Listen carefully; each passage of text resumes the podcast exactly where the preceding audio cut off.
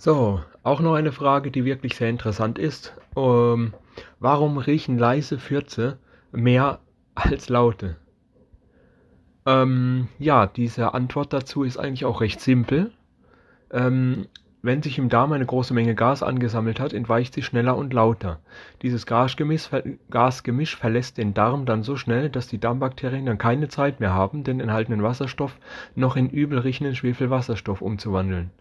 Bei kleineren Gasmengen brauchen sie jedoch länger, bis sie den Darm verlassen und werden deshalb auch viel stärker mit Schwefelwasserstoff angereichert, und genau deshalb riechen sie dann auch viel strenger. Ja, das ist jetzt sehr kompliziert. Ähm, kurz gesagt heißt einfach, die große Pfütze, die Laute sind halt einfach zu stark und dadurch verteilen sie sich mehr und die leise kleine sind halt konzentrierter und dadurch auch extremer.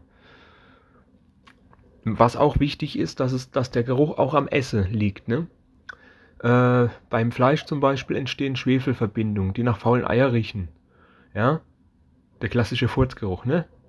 Bei Früchten dagegen hauptsächlich Kohlendioxid und Wasserstoff, was wiederum nach fast gar nichts riecht. Ne? Dementsprechend also haben wir das geklärt.